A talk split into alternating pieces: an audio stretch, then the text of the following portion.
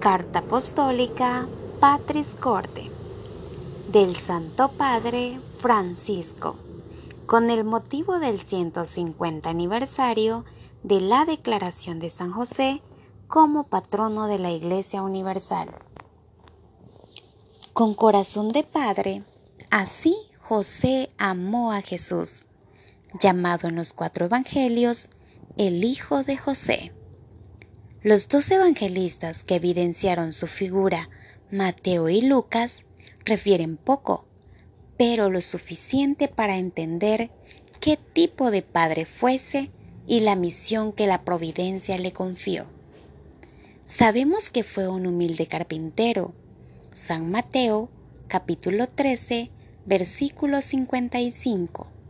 Desposado con María. San Mateo, capítulo 1, versículo 18, y San Lucas, capítulo 1, versículo 27. Un hombre justo. San Mateo, capítulo 1, versículo 19. Siempre dispuesto a hacer la voluntad de Dios, manifestada en su ley. San Lucas, capítulo 2, versículo 22, 27 y 39 y a través de los cuatro sueños que tuvo. San Mateo, capítulo 1, versículo 20. Capítulo 2, versículo 13, 19 y 22. Después de un largo y duro viaje de Nazaret a Belén, vio nacer al Mesías en un pesebre, porque en otro sitio no había lugar para ellos. San Lucas capítulo 2, versículo 7. Fue testigo de la adoración de los pastores. San Lucas, capítulo 2, versículo 8 al 20. Y de los magos. San Mateo, capítulo 2, versículos del 1 al 12, que representaban respectivamente el pueblo de Israel y los pueblos paganos tuvo la valentía de asumir la paternidad legal de Jesús, a quien le dio el nombre que le reveló el ángel. Tú le pondrás por nombre Jesús, porque él salvará a su pueblo de sus pecados. San Mateo capítulo 1 versículo 21. Como se sabe, en los pueblos antiguos, poner un nombre a una persona o a una cosa significaba adquirir la pertenencia, como hizo Adán en el relato del Génesis. Génesis capítulo 2 versículos 19 al 20. En el templo, cuarenta días después del nacimiento, José, junto a la madre, presentó el niño al Señor y escuchó sorprendido la profecía que Simeón pronunció sobre Jesús y María. San Lucas capítulo 2 versículos 22 al 35. Para proteger a Jesús de Herodes, permaneció en Egipto como extranjero. San Mateo capítulo 2 versículos 13 al 18. De regreso en su tierra, vivió de manera oculta en el pequeño y desconocido pueblo de Nazaret, en Galilea, de donde se decía, no sale ningún profeta y no puede salir nada bueno. San Juan, capítulo 7, versículos 52, capítulo 1 y versículos 46. Lejos de Belén, su ciudad de origen, y de Jerusalén, donde estaba el templo. Cuando durante una peregrinación a Jerusalén perdieron a Jesús, que tenía doce años, él y María lo buscaron angustiados y lo encontraron en el templo mientras discutía con los doctores de la ley. San Lucas capítulo 2 versículos 41 al 50. Después de María, Madre de Dios, Ningún santo ocupa tanto espacio en el magisterio pontificio como José, su esposo. Mis predecesores han profundizado en el mensaje contenido en los pocos datos transmitidos por los evangelios para destacar su papel central en la historia de la salvación. El Beato Pío IX lo declaró patrono de la Iglesia Católica. El venerable Pío XII lo presentó como patrono de los trabajadores y San Juan Pablo II como custodio del Redentor. El pueblo lo invoca como patrono de la buena muerte.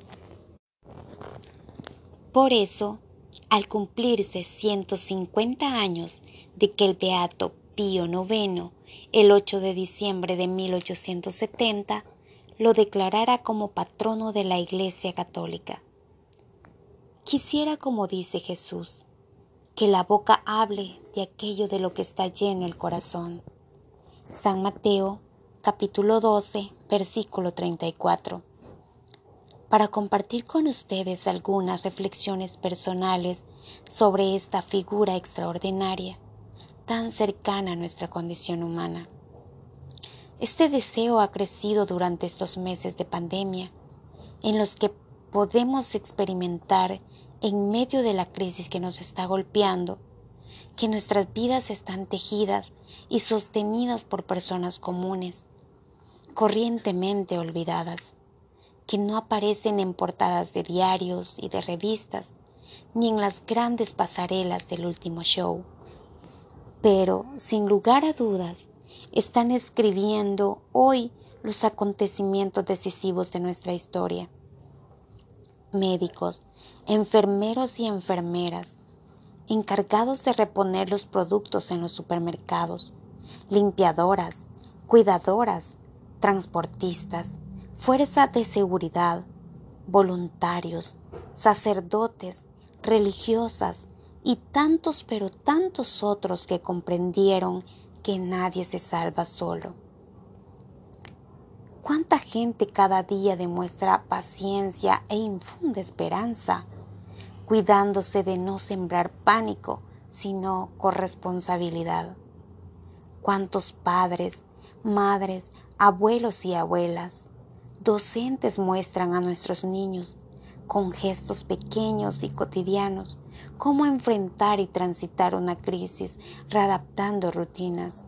levantando miradas e impulsando la oración. ¿Cuántas personas rezan, ofrecen e interceden por el bien de todos? Todos pueden encontrar en San José el hombre que pasa desapercibido, el hombre de la presencia diaria, discreta y oculta, un intercesor, un apoyo y una guía en tiempos de dificultad. San José nos recuerda que todos los que están aparentemente ocultos o en segunda línea tienen un protagonismo sin igual en la historia de la salvación. A todos ellos va dirigida una palabra de reconocimiento y de gratitud. 1. Padre amado. La grandeza de San José consiste en el hecho de que fue el esposo de María y el padre de Jesús. En cuanto tal, entró en el servicio de toda la economía de la encarnación, como dice San Juan Crisóstomo. San Pablo VI observa que su paternidad se manifestó concretamente al haber hecho de su vida un servicio un sacrificio al ministerio de la encarnación y a la misión redentora que le está unida, al haber utilizado la autoridad legal que le correspondía en la Sagrada Familia, para hacer de ella un don total de sí mismo, de su vida, de su trabajo, al haber convertido su vocación humana de amor doméstico en la oblación sobrehumana de sí mismo de su corazón y de toda capacidad en el amor, puesto al servicio del Mesías nacido en su casa. Por su papel en la historia de la salvación, San José es un padre que siempre ha sido amado por el pueblo cristiano, como lo demuestra el hecho de que se han dedicado numerosas iglesias en todo el mundo, que muchos institutos religiosos, hermandades y grupos eclesiales se inspiran en su espiritualidad y llevan su nombre, y que desde hace siglos se celebran en su honor diversas representaciones sagradas. Muchos santos y santas le tuvieron una gran devoción, entre ellos Teresa de Ávila, quien lo tomó como abogado e intercesor, encomendándose mucho a él y recibiendo todas las gracias que le pedía. Alentada por su experiencia, la santa persuadía a otros para que le fueran devotos. En todos los libros de oraciones se encuentra alguna oración a San José, invocaciones particulares que le son dirigidas todos los miércoles y especialmente durante todo el mes de marzo, tradicionalmente dedicado a él.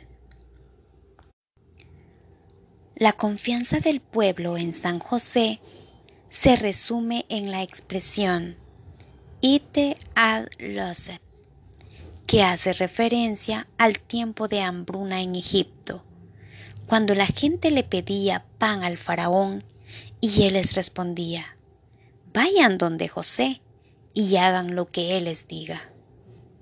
Génesis capítulo 41 versículo 55. Se trataba de José, el hijo de Jacob, a quien sus hermanos vendieron por envidia. Génesis capítulo 37 versículos del 11 al 28 y que siguiendo el relato bíblico se convirtió posteriormente en virrey de Egipto. Génesis capítulos 41 versículos 41 al 44. Como descendiente de David, San Mateo capítulo 1 versículos 16-20, de cuya raíz debía brotar Jesús, según la promesa hecha a David por el profeta Natán. Segunda de Samuel, capítulo 7. Y como esposo de María de Nazaret, San José es la pieza que une el Antiguo y el Nuevo Testamento. Número 2. Padre en la ternura. José vio a Jesús progresar día tras día en sabiduría, en estatura y en gracia ante Dios y los hombres. San Lucas capítulo 2 versículo 52. Cómo hizo el Señor con Israel, así Él le enseñó a caminar y lo tomaba en sus brazos. Era para él como el padre que alza a un niño hasta sus mejillas y se inclina hacia él para darle de comer. Oseas capítulo 11 versículos 3 y 4. Jesús vio la ternura de Dios en José. Como un padre siente ternura por sus hijos, así el Señor siente ternura por quienes lo temen. Salmo 103, 13. En la sinagoga, durante la oración de los salmos, José ciertamente habrá oído el eco de que el Dios de Israel es un Dios de ternura, que es bueno para todos, y su ternura alcanza a todas las criaturas. Salmo 145, 9. La historia de la salvación se cumple creyendo contra toda esperanza. Romanos capítulo 1 versículo 18. A través de nuestras debilidades. Muchas veces pensamos que Dios se basa solo en la parte buena y vencedora de nosotros, cuando en realidad la mayoría de sus designios se realizan a través y a pesar de nuestra debilidad. Esto es lo que hace que San Pablo diga, para que no me engría, tengo una espina clavada en el cuerpo, un emisario de Satanás que me golpea para que no me engría. Tres veces le he pedido al Señor que la parte de mí, y Él me ha dicho, Te basta mi gracia, porque mi poder se manifiesta plenamente en la debilidad.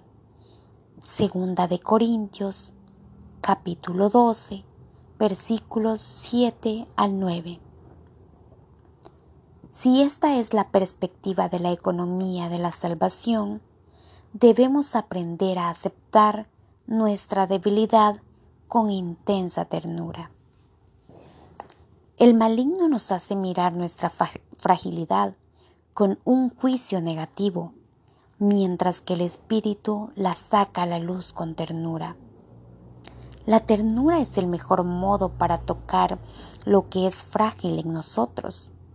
El dedo que señala y el juicio que hacemos de los demás son a menudo un signo de nuestra incapacidad para aceptar nuestra propia debilidad, nuestra propia fragilidad Solo la ternura nos salvará de la obra del acusador. Apocalipsis capítulo 12 versículo 10. Por esta razón es importante encontrarnos con la misericordia de Dios, especialmente en el sacramento de la reconciliación, teniendo una experiencia de verdad y ternura. Paradójicamente, Incluso el maligno puede decirnos la verdad, pero si lo hace es para condenarnos. Sabemos, sin embargo, que la verdad que viene de Dios no nos condena, sino que nos acoge, nos abraza, nos sostiene, nos perdona. La verdad siempre se nos presenta como el Padre misericordioso de la parábola. San Lucas capítulo 15, versículos 11 al 32. Viene a nuestro encuentro, nos devuelve la dignidad, nos pone nuevamente de pie, celebra con nosotros, porque mi hijo estaba muerto y ha vuelto a la vida, estaba perdido y ha sido encontrado. También a través de la angustia de José, pasa la voluntad de Dios, su historia, su proyecto. Así, José nos enseña que tener fe en Dios incluye además creer que Él puede actuar incluso a través de nuestros miedos, de nuestras fragilidades, de nuestra debilidad. Y nos enseña que, en medio de las tormentas de la vida, no debemos tener miedo de ceder a Dios el timón de nuestra barca. A veces nosotros quisiéramos tener todo bajo control, pero Él tiene siempre una mirada más amplia. 3. Padre en la obediencia. Así como Dios hizo con María cuando le manifestó su plan de salvación, también a José le reveló sus designios y lo hizo a través de sueños que, en la Biblia, como en todos los pueblos antiguos, eran considerados uno de los medios por los que Dios manifestaba su voluntad. José estaba muy angustiado por el embarazo incomprensible de María. No quería denunciarla públicamente, pero decidió romper su compromiso en secreto en el primer sueño, el ángel lo ayudó a resolver su grave dilema. No temas aceptar a María, tu mujer, como lo engendrado en ella proviene del Espíritu Santo. Dará a luz un hijo, y tú le pondrás por nombre Jesús, porque él salvará a su pueblo de sus pecados. San Mateo capítulo 1 versículos 20-21. Su respuesta fue inmediata. Cuando José despertó del sueño, hizo lo que el ángel del Señor le había mandado. San Mateo capítulo 1 versículo 24. Con la obediencia superó su drama y salvó a María. En el segundo sueño, el ángel ordenó a José, levántate, toma contigo al niño y a su madre y huye a Egipto. Quédate allí hasta que te diga, porque Herodes va a buscar al niño para matarlo. San Mateo capítulo 2 versículo 13. José no dudó en obedecer, sin cuestionarse acerca de las dificultades que podía encontrar. Se levantó, tomó de noche al niño y a su madre y se fue a Egipto, donde estuvo hasta la muerte de Herodes. San Mateo capítulo 2 versículos 14 y 15. En Egipto, José esperó con confianza y paciencia el aviso prometido por el ángel para regresar a su país. Y cuando en un tercer sueño el mensajero divino, después de haberle informado que los que intentaban matar al niño habían muerto, le ordenó que se levantara, que tomase consigo al niño y a su madre, y que volviera a la tierra de Israel. San Mateo capítulo 2 versículo 19 y 20. Él una vez más obedeció sin vacilar. Se levantó, tomó al niño y a su madre y entró en la tierra de Israel. San Mateo capítulo 2 versículo 21. Pero durante el viaje de regreso, al enterarse de que Arquelao reinaba en Judea en lugar de su padre Herodes, tuvo miedo de ir allí y avisado en sueños, y es la cuarta vez que sucedió. Se retiró a la región de Galilea y se fue a vivir a un pueblo llamado Nazaret. San Mateo capítulo 2 versículo 22-23.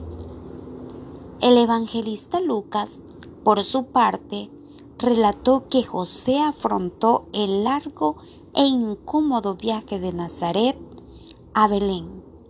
Según la ley del censo del emperador César Augusto, para empadronarse en su ciudad de origen.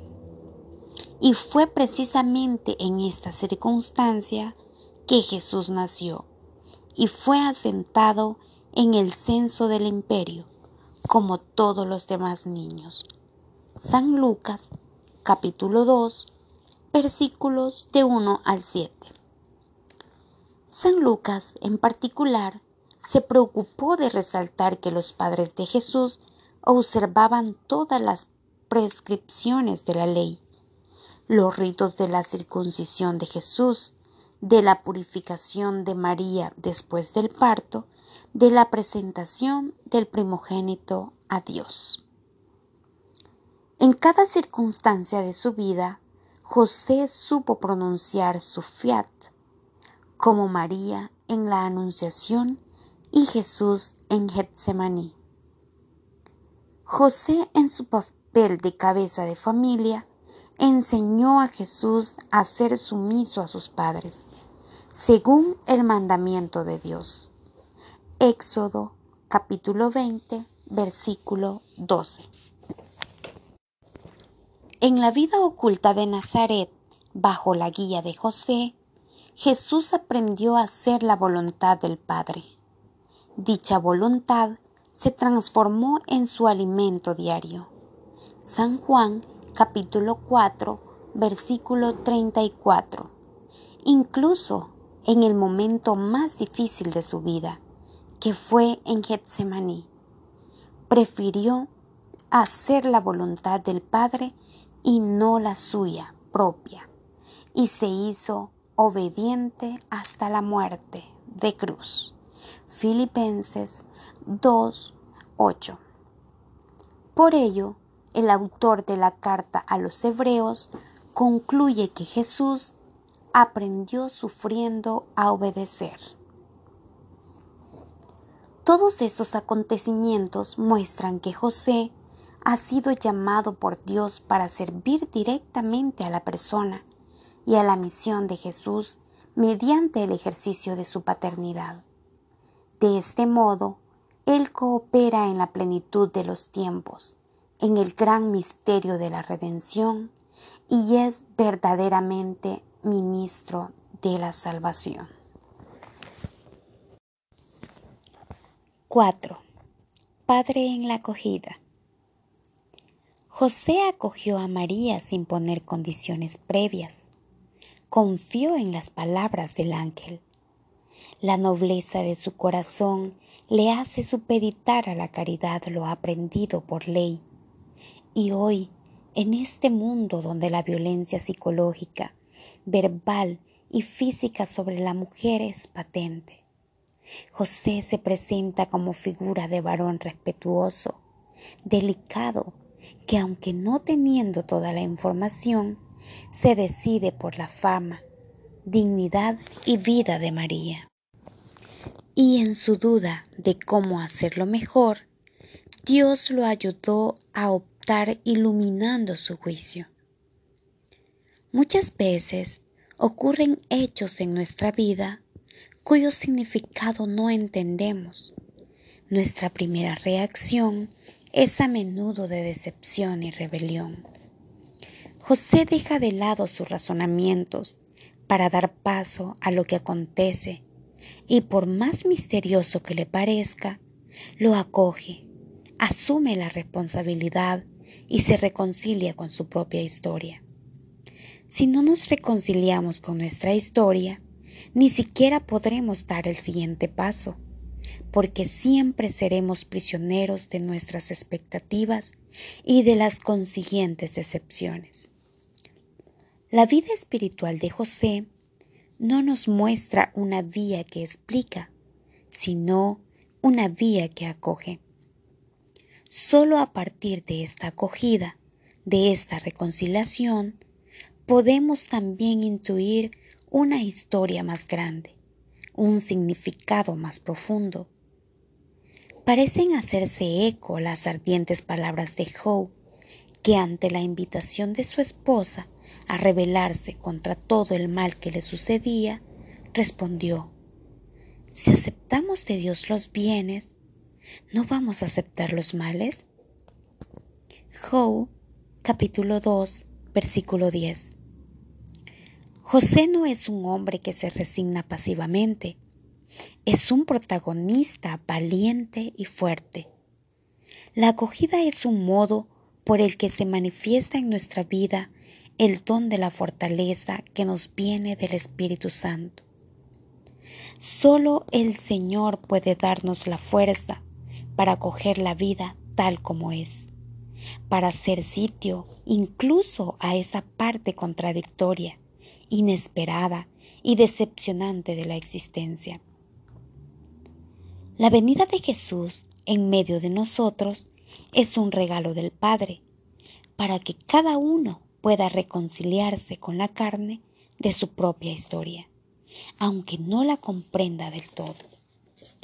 Como Dios dijo a nuestro santo, José, hijo de David, no temas. San Mateo capítulo 1, versículo 20. Parece repetirnos también a nosotros, no tengan miedo. Tenemos que dejar de lado nuestra ira y decepción y hacer espacio sin ninguna resignación mundana y con una fortaleza llena de esperanza a lo que no hemos elegido, pero está allí. Acoger la vida de esta manera nos introduce en un significado oculto. La vida de cada uno de nosotros puede comenzar de nuevo milagrosamente si encontramos la valentía para vivirla según lo que nos dice el Evangelio. Y no importa si ahora todo parece haber tomado un rumbo equivocado y si algunas cuestiones son irreversibles.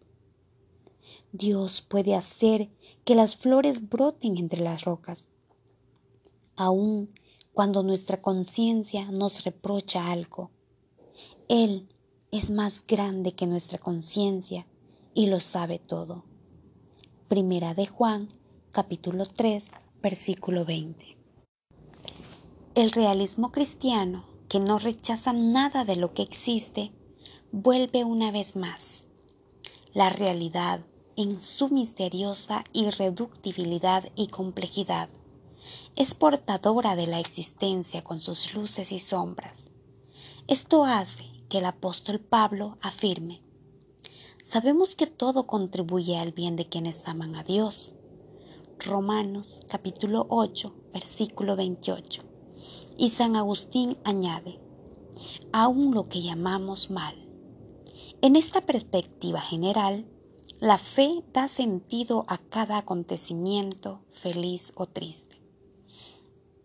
Entonces, lejos de nosotros el pensar que creer significa encontrar soluciones fáciles que consuelan, la fe que Cristo nos enseñó es, en cambio, la que vemos en San José, que no buscó atajos, sino que afrontó con ojos abiertos lo que le acontecía, asumiendo la responsabilidad en primera persona. La acogida de José nos invita a acoger a los demás, sin exclusiones, tal como son, con preferencia por los débiles, porque Dios elige lo que es débil. Primera de Corintio, capítulo 1, versículo 27. Es padre de los huérfanos y defensor de las viudas. Salmo 68, 6. Y nos ordena amar al extranjero Deseo imaginar que Jesús tomó de las actitudes de José el ejemplo para la parábola del Hijo pródigo y el Padre misericordioso. San Lucas capítulo 15 versículos del 11 al 32. 5. Padre de la valentía creativa. Si la primera etapa de toda verdadera curación interior es acoger la propia historia, es decir, hacer espacio dentro de nosotros mismos, incluso para lo que no hemos elegido en nuestra vida, necesitamos añadir otra característica importante, la valentía creativa. Esta surge especialmente cuando encontramos dificultades. De hecho, cuando nos enfrentamos a un problema, podemos detenernos y bajar los brazos, o podemos ingeniárnoslas de alguna manera. A veces las dificultades son precisamente las que sacan a relucir recursos en cada uno de nosotros que ni siquiera pensábamos tener. Muchas veces, leyendo los evangelios de la infancia, nos preguntamos por qué Dios no intervino directa y claramente. Pero Dios actúa a través de eventos y personas. José era el hombre por medio del cual Dios se ocupó de los comienzos de la historia de la redención. Él era el verdadero milagro con el que Dios salvó al niño y a su madre. El cielo intervino confiando en la valentía creadora de este hombre, que cuando llegó a Belén y no encontró un lugar donde María pudiera dar a luz, se instaló en un establo y lo arregló hasta convertirlo en un lugar lo más acogedor posible para el Hijo de Dios que venía al mundo. San Lucas capítulo 2 versículos 6 y 7. Ante el peligro inminente de Herodes, que quería matar al niño, José fue alertado una vez más en un sueño para protegerlo, y en medio de la noche organizó la huida a Egipto. San Mateo capítulo 2 versículos 13 y 14. De una lectura superficial de estos relatos, se tiene siempre la impresión de que el mundo esté a merced de los fuertes y de los poderosos. Pero la buena noticia del Evangelio consiste en mostrar cómo a pesar de la arrogancia y la violencia de los gobernantes terrenales, Dios siempre encuentra un camino para cumplir su plan de salvación. Incluso nuestra vida parece a veces que está en manos de fuerzas superiores, pero el Evangelio nos dice que Dios siempre logra salvar lo que es importante con la condición de que tengamos la misma valentía creativa del carpintero de Nazaret, que sabía transformar un problema en una oportunidad, anteponiendo siempre la confianza en la providencia. Si a veces pareciera que Dios no nos ayuda, no significa que nos haya abandonado, sino que confía en nosotros, en lo que podemos planear, inventar, encontrar. Es la misma valentía creativa que mostraron los amigos del paralítico, que para presentarlo a Jesús lo bajaron del techo. San Lucas capítulo 5 versículos 17 al 26. La dificultad no detuvo la audacia y la obstinación de esos amigos. Ellos estaban convencidos de que Jesús podía curar al enfermo, y como no pudieron introducirlo por causa de la multitud, subieron a lo alto de la casa y lo hicieron bajar en la camilla a través de las tejas y lo colocaron en medio de la gente frente a Jesús. Jesús al ver la fe de ellos, le dijo al paralítico, Hombre, tus pecados quedan perdonados. Jesús reconoció la fe creativa con la que esos hombres trataron de traerle a su amigo enfermo. El Evangelio no da ninguna información sobre el tiempo en que María, José y el niño permanecieron en Egipto. Sin embargo, lo que es cierto es que habrán tenido necesidad de comer, de encontrar una casa, un trabajo. No hace falta mucha imaginación para llenar el silencio del Evangelio a este respecto. La Sagrada Familia tuvo que afrontar problemas concretos como todas las demás familias como muchos de nuestros hermanos y hermanas migrantes que incluso hoy arriesgan sus vidas forzados por las adversidades y el hambre. A este respecto, creo que San José sea realmente un santo patrono especial para todos aquellos que tienen que dejar su tierra a causa de la guerra, el odio, la persecución y la miseria.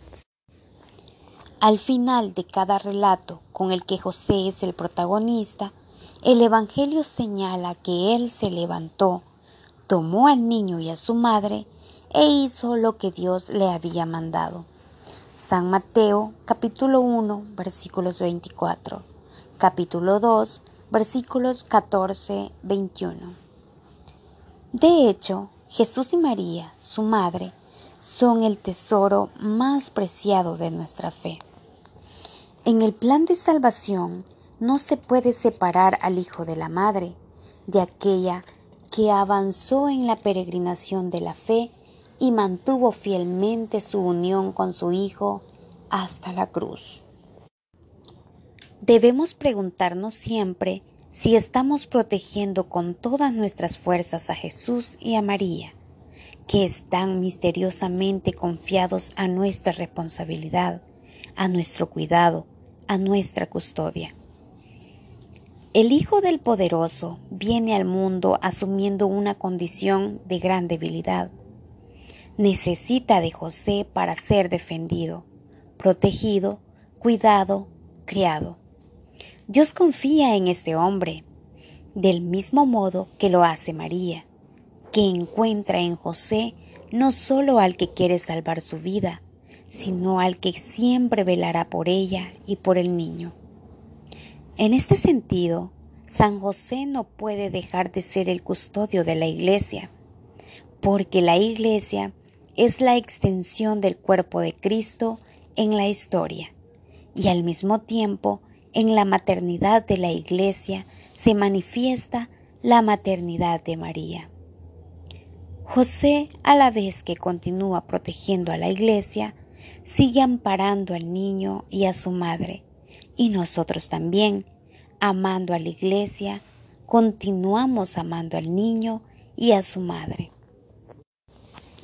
Este niño es el que dirá, les aseguro que siempre que ustedes lo hicieron con uno de estos mis hermanos más pequeños, conmigo lo hicieron. San Mateo capítulo 25 versículo 40.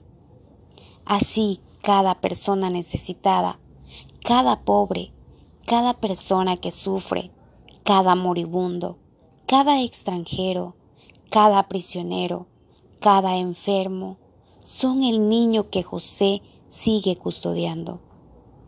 Por eso se invoca a San José como protector de los indigentes, los necesitados, los exiliados, los afligidos, los pobres, los moribundos. Y es por lo mismo que la Iglesia no puede dejar de amar a los más pequeños, porque Jesús ha puesto en ellos su preferencia. Se identifica personalmente con ellos.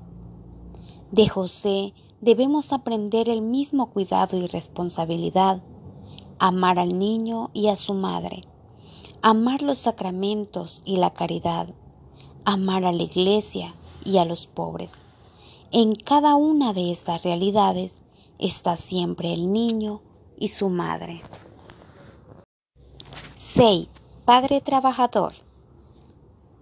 Un aspecto que caracteriza a San José y que se le ha destacado desde la época de la primera encíclica social, la Remum Novarum de León XIII, es su relación con el trabajo.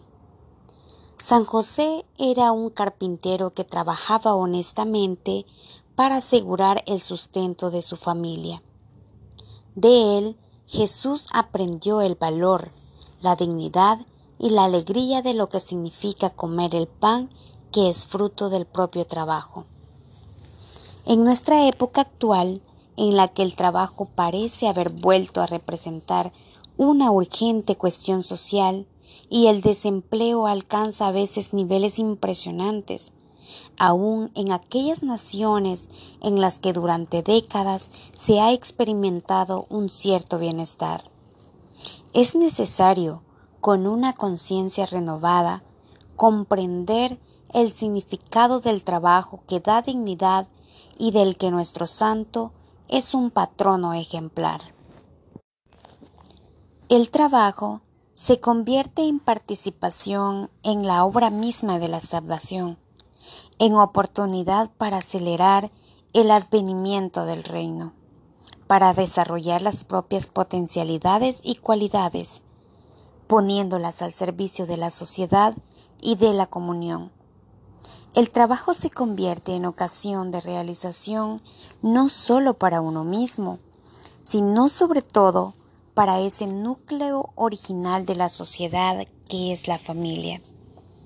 Una familia que carece de trabajo está más expuesta a dificultades, tensiones, fracturas e incluso a la desesperada y desesperante tentación de la desolución.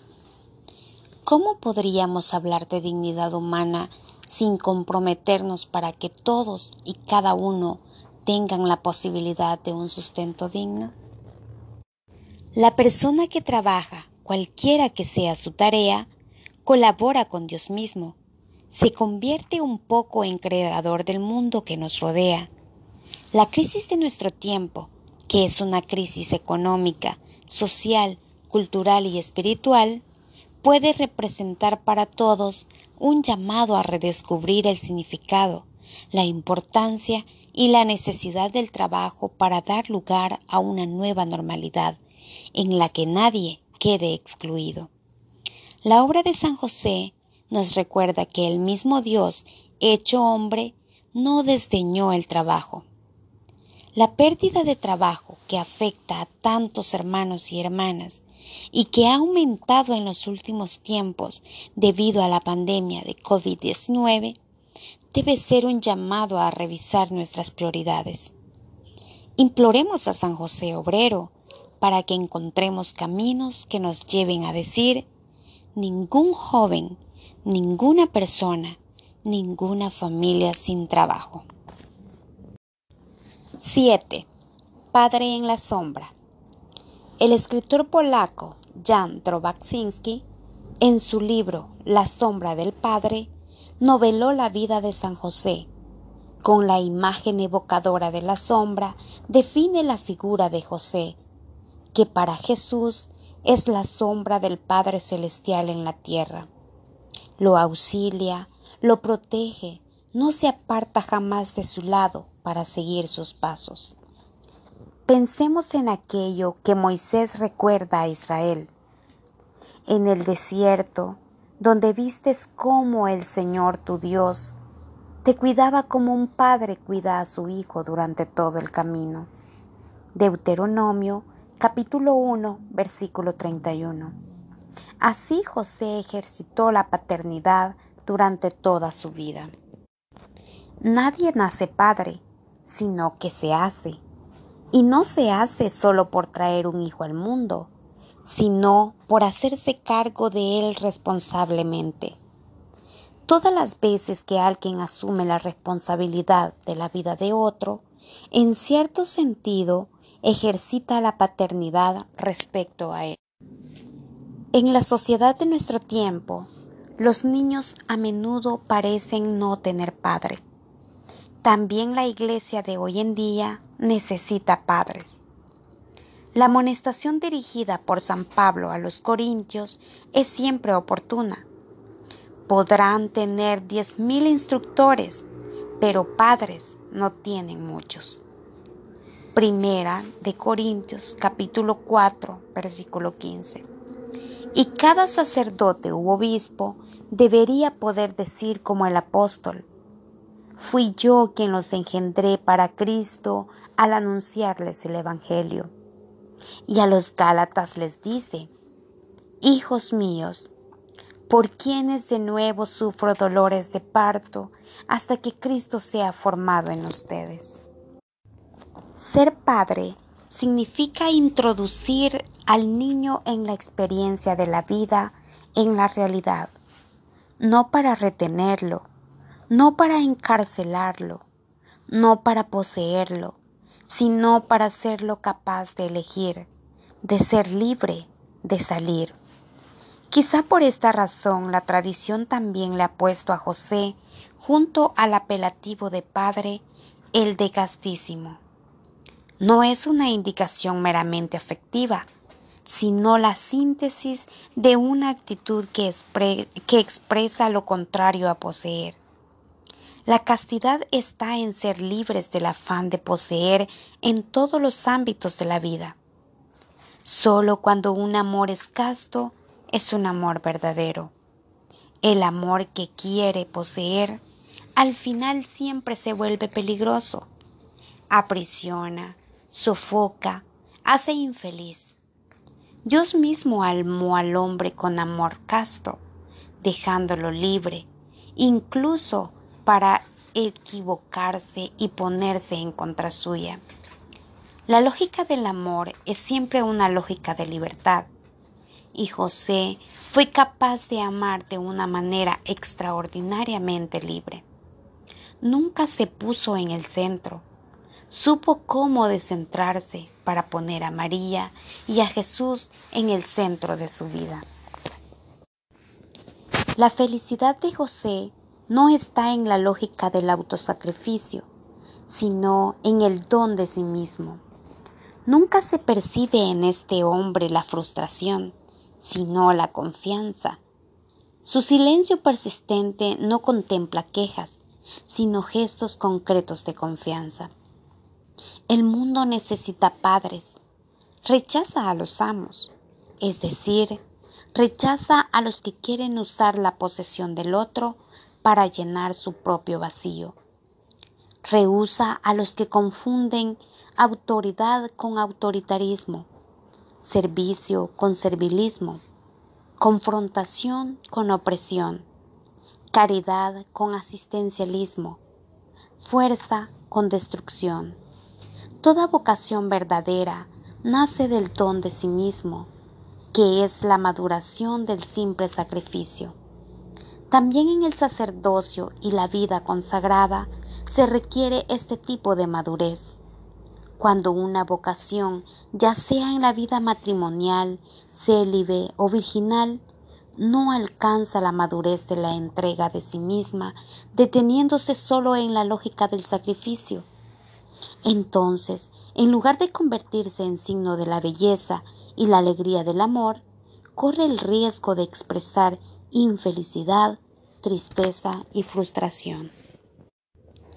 La paternidad que rehúsa la tentación de vivir la vida de los hijos está siempre abierta a nuevos espacios. Cada niño lleva siempre consigo un misterio, algo inédito, que solo puede ser revelado con la ayuda de un padre que respete su libertad. Un padre que es consciente de que completa su acción educativa y de que vive plenamente su paternidad solo cuando se ha hecho inútil.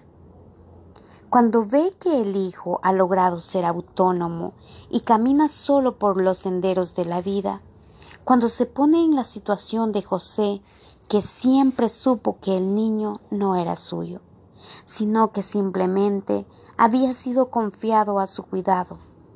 Después de todo, eso es lo que Jesús sugiere cuando dice, no llamen Padre a ninguno de ustedes en la tierra, pues uno solo es su Padre, el del cielo.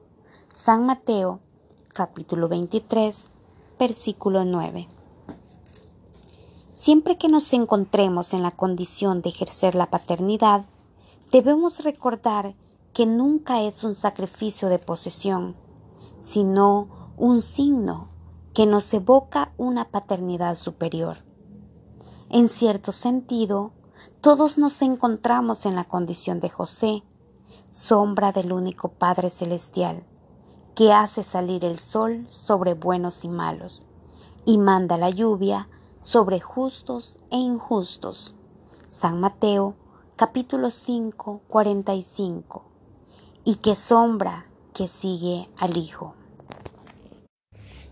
Levántate Toma contigo al niño y a su madre. San Mateo 2.13. Dijo Dios a San José. El objetivo de esta carta apostólica es que crezcamos el amor a este gran santo, para ser impulsados a implorar su intercesión e imitar sus virtudes como también su resolución.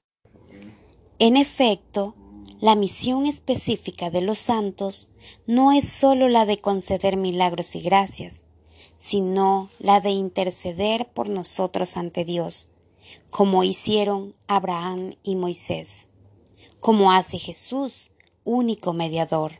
Primera de Timoteo 2:5, que es nuestro abogado ante Dios Padre. Primera de Juan 2:1 ya que vive eternamente para interceder por nosotros. Hebreos 7:25, Romanos 8:34. Los santos ayudan a todos los fieles a la plenitud de la vida cristiana y a la perfección de la caridad. Su vida es una prueba concreta de que es posible vivir el Evangelio.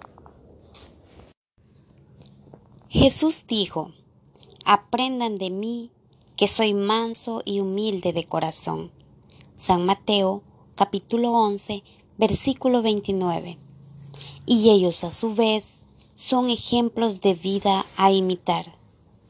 San Pablo exhortó explícitamente, vivan como imitadores míos. Primera de, de Corintios capítulo 4 versículo 16. San José lo dijo a través de su elocuente silencio. Ante el ejemplo de tantos santos y santas, San Agustín se preguntó, ¿no podrás tú lo que estos y estas? Y así llegó a la conversión definitiva, exclamando, Tarde te amé, belleza tan antigua y tan nueva. No queda más que implorar a San José la gracia de las gracias nuestra conversión. A Él dirijamos nuestra oración. Salve, custodio del Redentor y esposo de la Virgen María. A ti Dios confió a su Hijo, y en ti María depositó su confianza. Contigo Cristo se forjó como hombre. Oh bienaventurado José, muéstrate Padre también a nosotros, y guíanos en el camino de la vida. Concédenos gracia, misericordia y valentía, y defiéndenos de todo mal. Amén. Roma, en San Juan de Letrán, 8 de diciembre, solemnidad de la Inmaculada Concepción de la Bienaventurada Virgen María, del año 2020, octavo de mi pontificio. Francisco.